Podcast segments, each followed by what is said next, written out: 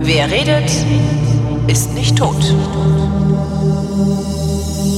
Willkommen zum Geschichtsunterricht mit Matthias von Hellfeld und willkommen Matthias von Hellfeld. Moin, moin. Thema heute, nie gehört, Stanislav Petrov. Ja, großes Rätselraten. Genau. Ist wahrscheinlich wieder irgendwie so 19. Jahrhundert äh, Kamtschatka oder so. Nee, nee, nee, aber äh, Kamtschatka ist schon, also nicht ganz falsch, sagen wir es mal so. Äh, aber es ist äh, für, also ein bisschen weiter in unsere Richtung, Richtung Mitteleuropa, 40 Kilometer südlich von Moskau. Da Okay. befinden wir uns. Ja, das Und ist ja zwar- praktisch Kamtschatka, das kennt Ja, natürlich. Kennt Ist kennt's alle. Ne? Also, Ja, ist ja. Und wir sind auch nicht im 19. Jahrhundert, sondern wir sind im Jahr 1983. Und ähm, bevor ich jetzt erzähle, was mit Stanislav Petrov los war, will ich dir kurz äh, sagen, was in den Jahren um 1983 los war, damit wir uns so ein bisschen zurückversetzen können in die Zeit. scheiße, da war ich dabei. Da Ähm, ja. merkt man, dass man alt wird, ne? Ja, also ähm, drei, vier Jahre vorher sind die Russen in Afghanistan einmarschiert. Da muss man ja sagen, die Sowjetunion. Die sind da nicht einmarschiert, sondern die sind der afghanischen Regierung um Hilfe gekommen, Matthias. Ich bitte doch da um historisch äh, korrekte Formulierung. Korrekte Formulierung, die sind da einmarschiert und äh, haben sich äh, bis zum Rückzug, den dann hin- hinterher Michael Gorbatschow gemacht hat, eine ziemlich blutige Nase geholt. Ähm, jedenfalls, das war der Versuch sozusagen, das äh, östliche sowjetische Imperium äh, um dieses Land zu erweitern. Der gegenteilige Versuch hat zur gleichen Zeit in Nicaragua stattgefunden. Da hat es eine linksgerichtete sandinistische Revolution gegeben. Und noch eine andere Richtung hat es gegeben im Iran. Da gab es nämlich die islamische Revolution mit der Rückkehr von Ayatollah Khomeini aus Paris. Ähm, und um dem Ganzen noch äh, ein Sahnehäubchen oben aufzusetzen, 1980, also drei Jahre vor dem Jahr, in dem wir uns befinden, wurde Ronald Reagan zum amerikanischen Präsidenten gewählt. Äh, und der hat uns nicht nur mit konservativem Wahnsinn äh, erfreut, sondern er hat eben auch SDI inszeniert, das berühmte Krieg der Sterne-Spiel, wo man also äh, sich überlegt hat, dass man Raketen im Weltall gegeneinander antreten lassen könne und so weiter. Das ist alles ziemlich äh, in die Hose gegangen. Und nicht, hat nicht, aber- nicht, nicht, nicht, zu, nicht zu vergessen, Trickle-Down Economics. Das ist auch so ein Ja. Reagan-Ding gewesen. Das, Genau, äh, das, Joe äh, Biden jetzt so viele Jahre, 40 Jahre danach, ähm, abschaffen will oder abzuschaffen versucht. Genau. Mal sehen, Äh, das kann man jetzt auch mit Maggie Thatcher zusammenbringen. Die hat das gleich in England gemacht. Also Ding das es waren so, so ein paar Mädels und Jungs am Start, die also äh, für den Kalten Krieg genau das Richtige waren. Und auf der anderen Seite saß der Mann mit den dicken Augenbrauen, nämlich Leonid Brezhnev. Der war KPDSU-Generalsekretär und äh, der starke Mann in der Sowjetunion. Ähm, und der war also, äh, wie wir seit ähm, vielen Jahren schon kennen, der sagte immer nur, Njet, mein Sohn, und war also im Grunde genommen äh, der Gegenspieler der westlichen äh, Potentaten, also Reagan, Thatcher und so weiter. So, und ähm. Also ich bitte dich. Das sind, Ja. das ist, die sind demokratisch gewählt.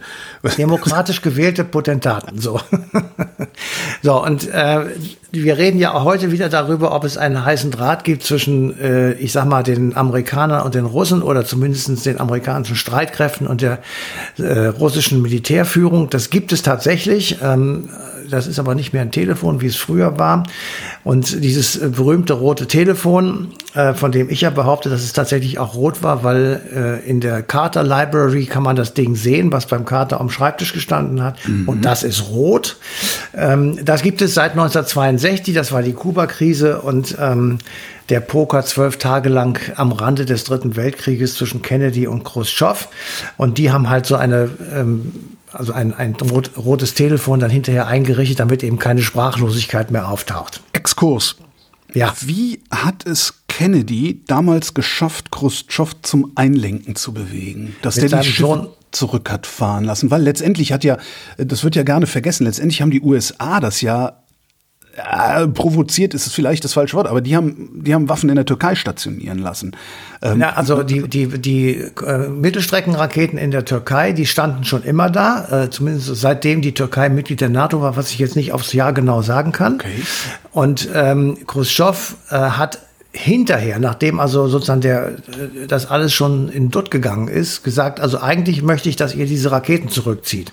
Ah. Ähm, so, und dann hat äh, Robert Kennedy, der äh, Bruder von John F., der ähm, später ja auch leider umgebracht wurde, ähm, hat dann also mit so Geheimverhandlungen in, mit dem Botschafter äh, in Amerika oder in Washington äh, gesagt, okay, also wir machen jetzt einen Deal, ihr haut mit euren blöden Raketen aus Kuba wieder ab und wir ziehen diese Ra Raketen aus der Türkei weg. Aber das wird nicht öffentlich gesagt. Ah. Und das haben sie auch gemacht. Und erst später ich weiß, ich weiß jetzt nicht mehr genau, wie lange später, jedenfalls später wurde dann bekannt, dass die Amerikaner eben diese Waffen abgezogen haben. Und dann haben sie gesagt, das ist eh kein Verlust, weil das waren alte Schrottteile die äh, sozusagen nichts mehr taugten. Ähm, da kann man sich jetzt fragen, war das eine Schutzbehauptung oder wollten Vermutlich. sie immer noch hinterher den Russen einen aufs Haupt hauen? Egal. Die Waffen wurden abgezogen und zwar auf beiden Seiten, also sowohl aus Kuba als eben auch aus, okay. ähm, aus der Türkei. Und die, die pro oder die, die, die Russland-freundliche äh, Legende, die sich in meinem Kopf festgesetzt hat, ist, na, eigentlich haben die Amis die provoziert. Weil das ist ja immer naja. die Begründung für alles, was die Russen machen, sehen wir ja gerade in der Ukraine. Ne? Genau, also das ist immer gesagt worden, aber das kann okay. ich ehrlich gesagt nicht bestätigen, sondern okay. ich glaube ehrlich tatsächlich, dass äh, Khrushchev äh, ganz der alten Maxime folgend, das Imperium auszuweiten, auf der einen Seite das gemacht hat und auf der anderen Seite Fidel Castro auch eine ganz erhebliche Rolle dabei gespielt hat, weil der nämlich eigentlich das Revolutionskuba näher an die Amerikaner bringen wollte als an die Russen. Ähm, der hatte ja eine sehr große Affinität zu den Vereinigten Staaten. Mhm. Ähm, der hat da studiert, der hat dort Baseball gespielt, der wollte sogar Profi werden. Also er war voll den westlichen äh, Annehmlichkeiten anheimgefallen. Und ähm, als er aber merkte, dass die Amerikaner ihn fallen lassen und ähm, die Politik, die er da gemacht hat, also Verstaatlichung, Enteignung, ja. was da alles so war, ähm, und dann konnten die nicht mehr in ihre Spielcasinos fahren nach Florida, äh, nach Havanna und das fanden die Amis auch scheiße. Und dann sind sehr viele ähm, Kubaner geflohen nach Florida. Die saßen dann da alle und haben gehofft, irgendwann diese 90 Meilen wieder überqueren zu können.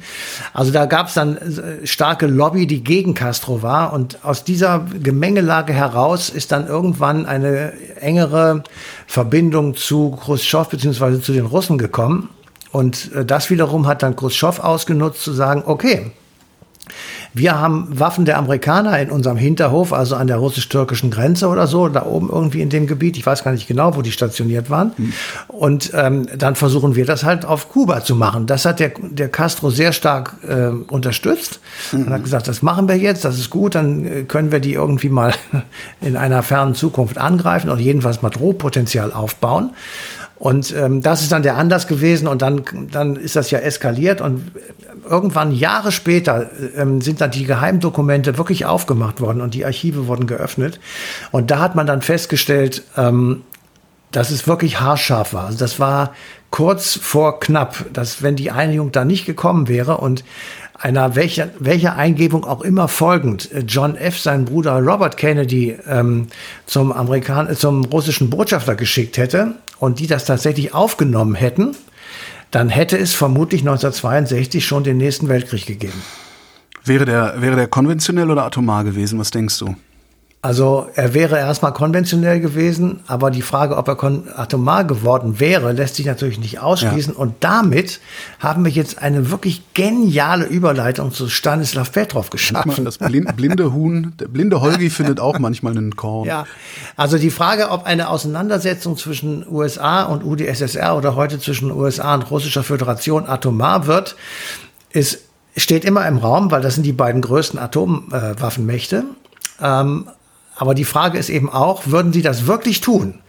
Weil also auch heute besteht die Möglichkeit des mehrfachen Overkills, also dass man sich äh, nicht nur einmal, sondern zehnmal töten kann, was natürlich völlig idiotisch ist, aber so viel Potenzial ist da. Mhm. Ähm, und ich spiele das jetzt mal so einfach durch. Würden die Russen heute eine äh, taktische Atomwaffe in Kiew einsetzen? Würden sie vielleicht in Kiew, weiß ich nicht, 10.000 Tote provozieren? Meinst, würden die Russen eine taktische Atomwaffe einsetzen? Was habe ich gesagt? Durch USA, wenn ich mich jetzt oh, Entschuldigung, nicht nein, nein, Entschuldigung. Also würde, oh gut, würde ja Putin, auch. Also na, würde Putin, würde Putin den Befehl erteilen, dort eine taktische Atomwaffe einzusetzen, dann hätte er, keine Ahnung, auf einen Schlag in Kiew 10.000 Leute umgebracht mhm. und die mhm. Stadt ruiniert für lange Zeit. Aber die NATO hat gesagt, wenn das passiert, ist das die rote Linie, die wir nicht akzeptieren. Das ist dann sozusagen zu viel für uns und dann würde die NATO aktiv in den Krieg eingreifen und könnte mit gleicher Münze heimzahlen und zwar auf den Kreml. Und ob der Putin das machen würde und ob er dieses Risiko eingeht, ist eben genauso eine Frage, ob die Abschreckung funktioniert, mhm. wie sie in den ganzen Jahren des Kalten Krieges äh, vor 1990 funktioniert hat. Da waren ja auch unentwegt Krisen. Und natürlich äh, hätte es sehr oft die Möglichkeit gegeben, Atomwaffen einzusetzen. Das ist aber nie passiert. Insofern äh, ist ja die Frage, die auch gerade in dem Film jetzt Oppenheimer, den ich übrigens hiermit sehr empfehlen kann, ähm, äh, auch diskutiert wird. Führt aber, nicht Aufrüstung sofort zur Abrüstung. Ja, ja. Aber ja. Brezhnev war wahrscheinlich wesentlich weniger, wie nennt man das denn? Also Brezhnev war wahrscheinlich wesentlich weniger verrückt als Putin. Vermutlich war nach Stalin jeder äh, äh, Chef in Russland weniger wahnsinnig als Putin, oder? Ähm, also die letzten beiden wussten, glaube ich, gar nicht, was Wahnsinn ist. Die waren schon so weit aus dem Leben heraus, dass es äh, völlig sinnfrei war. bei Gorbatschow steht das außer Frage. Ähm, bei Brezhnev äh, ähm, würde ich das ehrlich gesagt auch sagen. Und Khrushchev, ähm, ob Khrushchev wirklich durchgezogen hätte, glaube ich ehrlich gesagt auch nicht. Also ich, ich glaube auch nicht, dass Kennedy durchgezogen hätte, weil ähm, überleg dir mal, du, du hast du drückst auf den Knopf, die Rakete saust ab oder ja. mehrere gleichzeitig, die sausen ab, dann sind die nicht mehr aufzuhalten. Das wird passieren. Es sei denn, die anderen haben ein, ab, äh, ein Abwehrsystem, das die Dinger in der Luft abknallt und dann explodiert in irgendeiner Höhe ähm, eine oder mehrere Atomwaffen. Das, du meinst das, SDI? Ja, nee, das wäre dann SDI, genau. Aber äh, das ist ja die, das ist ja die gleiche, das gleiche Ergebnis. Dann mhm. kannst du sagen, okay, dann knallen die Dinger über, über Wasser ab oder so. Ähm, aber das hat ja auch unglaubliche Konsequenzen und das gilt für alle. Wir, wir, sind, wir sitzen alle in einem Boot. Da können wir machen, was wir wollen und ob wir das jetzt gut finden oder nicht. Ähm, deswegen ist der Krieg in der Ukraine für uns viel wichtiger, als man das so allgemein hin denkt. Aber wir sitzen eben alle in einem Boot. Und ob die das riskieren, ihren eigenen Untergang dadurch zu provozieren, dass sie auf einen roten Knopf drücken, ähm, das wage ich wirklich zu bezweifeln. Hm. Selbst bei Putin, den ich auch für ziemlich irrational halte. Aus unserer Aber, Perspektive, aus seiner sicherlich nicht. Aus russischer Perspektive ist das wahrscheinlich alles völlig nachvollziehbar, was da passiert. Ja, ja, klar. Also das kann man ja auch bei, es gibt ja so Straßenumfragen, wo dann äh, Leute sagen, ja, wir, wir nehmen jetzt Kiew ein, dann laufen wir nach Berlin weiter. Mhm. Da gibt's viele in Russland, die das sagen. Und äh, das kann man als verrückt abtun, aber natürlich ist es aus deren Perspektive, warum auch immer, begründet. Ja. Wir können das nicht nachvollziehen, aber die sagen, das ist so. Ähm, also insofern äh, wäre es einfach eine Frage sozusagen, ähm, kann man das an irgendeinem Exempel statuieren? Kann man irgendetwas äh, herbeiziehen, wo man sagen kann, da ist es passiert oder da wäre es beinahe passiert? So, und da ist eben, äh, ich sage dir jetzt einfach mal, unser Freund Stanislav Petrov genau der Richtige. Mhm. Der nämlich, und jetzt komme ich zu ihm, der nämlich ist Oberstleutnant des sowjetischen Flugabwehrgeschwaders sowieso ähm, und schiebt seinen Dienst ähm, in einem Bunker äh, oder in einer unterirdischen Anlage äh, mit vielen Computern. Auch damals schon 1983 gab es das ja alles schon und mit äh, Tickern und Radarüberwachung und hat also die Aufgabe, äh, Alarm zu schlagen, sollte es dazu kommen, dass die Amerikaner von amerikanischem Boden sogar aus irgendwelche Raketen Richtung äh, Sowjetunion abschießen. Für den Fall, und das war seine Dienst- und Befehlskette, muss er äh, die Generalität anrufen und irgendwelche Führungsoffiziere und die geben das dann weiter. Und dann haben die, äh, äh so hat die sowjetische Führung ähm, 28 Minuten Zeit, einen Gegenangriff zu starten, mhm. ähm, der dann entweder Raketen nach Amerika schickt oder versucht, diese Raketen am Himmel abzuschießen. Wir befinden uns am 26. September 1983. Mein Freund Stanislav Petrov sitzt also an seinem Bildschirmen. Mein Freund Stanislav Petrov. Ja, Entschuldigung. Das ist wirklich mein Freund. Ja, äh, sitzt also äh, an seinen Bildschirm und ähm, kriegt die Meldung mit Alarm, Alarm, Alarm. Äh, es sind fünf also innerhalb von kurzer Zeit, fünf ähm, Interkontinentalraketen von der US-Militär Militärbase in, äh, im US-Bundesstaat Montana gestartet. Mhm. So, und äh, die machen einen unglaublichen Krach und es ist also richtig Alarm da unten im Keller oder in diesem Teil, wo er drin sitzt. Und er ruft dann natürlich sofort seinen Vorgesetzten, den Genossen XY an und er schildert ihm, also hören Sie mal hier, es ist jetzt riesig Theater. Unser äh, Warnsystem OCO, das heißt wirklich so, mhm. gibt also an, es hätte, ähm, es seien fünf Raketen unterwegs. So. Und jetzt fragt der General ihn, äh, bist du sicher, dass das so ist? Und dann muss man dazu sagen, Petrov ist einer der Ingenieure gewesen, der dieses System OCO gebaut hat, mit mhm. erfunden und mit, mit ähm, ja, entwickelt hat. Und er hat bei der Entwicklung festgestellt, dass das Teil gewisse Aussätze hat und eben nicht so hundertprozentig funktioniert, wie man sich das vorstellt. Jetzt sitzt er völlig in der Klemme. Sagt er seinem General, das System, das wir haben, ist scheiße, dann äh, kann der General sagen, du zweifelst am Sieg des Sozialismus. Und ja. Äh, ja, und das kann ja nicht sein. Okay, das ist die eine Möglichkeit. Die andere Möglichkeit, er sagt gar nichts und sagt einfach, es gibt Alarm. Mhm. Äh, wir müssen jetzt was machen. Legt den Hörer auf und alles weitere ist nicht mehr in seiner äh, Verantwortlichkeit. Mhm. Dann sagt er, das kann ich aber auch nicht machen, weil ich gar nicht sicher bin, ob das wirklich Raketen sind, die da abfliegen. Und dann gibt es also ein Telefonat zwischen ihm und dem General oder seinem Vorgesetzten, in dem also letztendlich der ihm nochmal die bohrende Frage stellt, bist du dir sicher, dass das Raketen sind? Und dann sagt er, nein, bin ich nicht. Wow. Okay. Okay. So, aber da gehört auch echt schon einiges an absolut, Mut dazu. Da hast du richtig allen Dingen Eier in der, Sowjetunion. Also da hast ja du richtig, richtig Mut. Ja. Absolut. So. Jetzt äh, ist es ja immer noch nicht so, dass du sicher bist, dass da keine Raketen sind, die da in der Luft sind. Ähm, mhm. Er sagt also, wir müssen warten, bis der Bodenradar in Kontinentaleuropa irgendwo stationiert, keine Ahnung, irgendwas mitkriegt, dass da was anfliegt.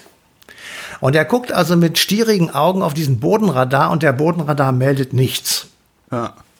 Also, es sind keine Raketen in der Luft, es hat keinen Start von Atomraketen gegeben, sondern das, was er auf dem Bildschirm gesehen hat mit seinem Warnsystem, waren Spiegelungen. Und äh, das äh, System, das die da hatten, war eben nicht in der Lage, eine Spiegelung von einer Explosion bei der, beim Start einer Interkontinentalrakete zu unterscheiden. Mhm. Und außerdem war der Moment, in dem der Alarm gemeldet wurde, genau an der Tag-Nacht-Grenze.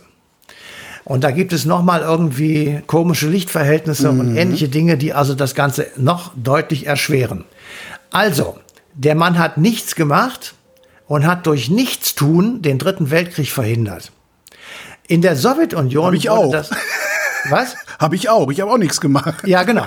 Deswegen ist er auch mein Freund im Übrigen. Ähm, so, in der Sowjetunion wurde der Mann totgeschwiegen, weil ähm, also er wurde nicht degradiert, er hat keine Strafe bekommen, aber er wurde auch nicht belobigt, sondern es wurde einfach totgeschwiegen, weil natürlich die Tatsache, dass es da Alarm gegeben hat, eine Niederlage ah. des sowjetischen technischen Imperiums gewesen ist. Ja, und die. Amis dann haben sagen können, äh, guck mal da, die sind zu blöd, einmal Wasser umzuschmeißen. Ja. Also, das wurde totgeschwiegen.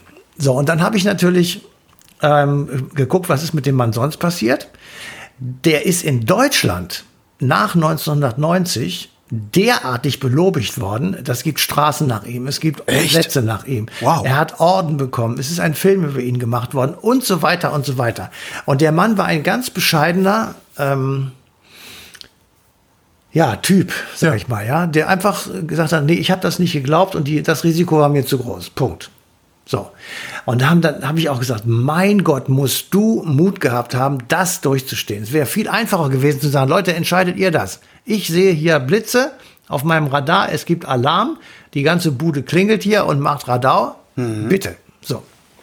Zweites Beispiel. Ähm, wir befinden uns tatsächlich jetzt wieder bei der Kuba-Krise.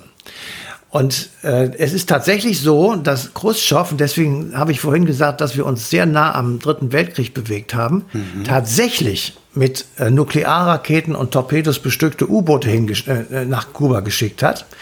Ähm, und dass tatsächlich dort die Waffen dann auch waren. Also es ist jetzt nicht einfach nur so eine, so eine, ja, ich sag mal, Chimäre der Amis gewesen, sondern es ist tatsächlich so gewesen. Also folgendes passiert. Kennedy erklärt, als die Kuba-Krise allmählich auf den Höhepunkt zugeht, eine Quarantänezone rund um Kuba. Mhm. Innerhalb dieser Quarantänezone darf sich kein sowjetisches Schiff aufhalten oder es wird beschossen. Und zwar relativ zügig. Ja. Das gilt natürlich sowohl für auf dem Wasser als auch für unterm Wasser. Die Russen schicken äh, atombestückte U-Boote nach Kuba und äh, die Amis oben am Wasser machen so äh, Radar- und, und Solargeschichten und Sonargeschichten und merken, dass da unten ein U-Boot ist. Ja. So, jetzt sagt der Kommandant dieses amerikanischen Aufklärungsbootes, wir schmeißen da jetzt mal Übungsmunition runter, damit die merken, dass sie auftauchen sollen. Also schmeißen sie Übungsmunition ins Wasser, es bommelt und bollert richtig und unten sitzen die Russen in ihrem U-Boot, haben die Hosen voll und sagen, wir werden beschossen. Daraufhin sagt der Kommandant des U-Bootes, ähm, wir müssen jetzt die Erlaubnis erbitten, auf der Befehlskette unsere atomaren Torpedos einzusetzen. Mhm. Daraufhin stellt er also die Anfrage und er muss, um das machen zu können, tatsächlich drei ähm, Okays bekommen. Also es ist ähnlich wie dann auch im Westen. Das muss drei Leute höchste Ränge müssen also zustimmen, diese Waffe einzusetzen. Und einer von den dreien, das war der Luftverbandsflottenchef, sagt nein. Deswegen kann der Kapitän diese, diese Waffe nicht einsetzen und ist gezwungen aufzutauchen. Ja. Und oben stellen sie fest, oh. dass sie weder beschossen wurden, sondern sie sind tatsächlich versehentlich in diese Quarantänezone geraten und nur dadurch, dass einer Nein gesagt hat, ist nicht geschossen worden. Das ist der zweite Fall, an dem wir wirklich haarscharf dran vorbeigeraten sind, dass irgendeine Situation völlig aus dem Ruder läuft. Mhm. Und insofern ist so Petrov und äh, der und Konsorten. ja, ja der, der heißt irgendwie Andruchow oder so ähnlich. Okay. Ähm, das sind tatsächlich Helden letztendlich, weil ja. die gesagt haben, nein, irgendwie stinkt mir die Sache, ich mache das nicht. Ja. Und ich habe dann so für mich äh, als kleiner, normaler Mensch äh, gesagt, vielleicht ist er jetzt auch so. Ähm, der Medvedev, der ist ja völlig irre geworden. Also der ehemalige russische Präsident, der erzählt ja immer, dass Berlin bombardiert wird und London sei innerhalb von Minuten äh, dem Erdboden ich, ich, ich sag mal, Hände weg vom Alkohol, sage ich immer. ist das ein Trinker? Ich, meines Wissens ja. Oder es ist einfach nur der große Witz, den man sich erzählt über ihn. Aber der macht sehr oft einen sehr betrunkenen Eindruck. ja, das ist ja, hat ja Tradition in Russland. Jedenfalls, ähm, äh, ich habe immer das Gefühl oder die Hoffnung, auf beiden Seiten sitzen dann doch irgendwie Leute, die bis drei zählen können und sagen können, nee Leute, also meinen Finger kriegt ihr für diesen roten Knopf nicht. Ähm, und dass wir dann einfach auch in diesem Falle vielleicht wirklich haarscharf dran vorbeigehen und es einfach bei, in Anführungsstrichen, einem eh auch maximal katastrophalen konventionellen Krieg bleibt. Mhm. Also das, was wir da jetzt in der Ukraine sehen, heute Nacht ist Kiew beschossen worden. Ähm, also das ist ja, das, das nimmt ja immer weiter apokalyptische Ausmaße an und äh, die Frage, wie das zu Ende gehen soll, kann ich immer noch nicht beantworten. Aber äh, es ist, also jedenfalls habe ich die Hoffnung, dass wir auch dieses Mal einfach diese Waffen nicht einsetzen und dass wir jetzt vielleicht wirklich klug genug sind, sie einfach alle zu verschrotten. Wie das zu Ende gehen soll, kann ich dir sagen. Das Problem ist, ich kann dir nicht sagen, wie es zu Ende gehen wird. Ja, wie es zu Ende gehen soll aus russischer und ukrainischer Sicht, das ist mir schon klar. Aber äh, ja, das ist ja nicht der Punkt, sondern der ich Punkt weiß. ist. Ich wollte auch nur einen ja, lustigen ja. Spruch machen, das, was mir misslungen ist. Darum beenden wir die Sendung und ich sage Matthias von Hellfeld, vielen Dank. Sehr gerne. Und euch vielen Dank für die Aufmerksamkeit. Und wenn ihr wollt, könnt ihr euch noch mehr zum Thema anhören und zwar im Radio, denn die passende Ausgabe Eine Stunde History läuft am 25. September 2023 auf Deutschlandfunk Nova.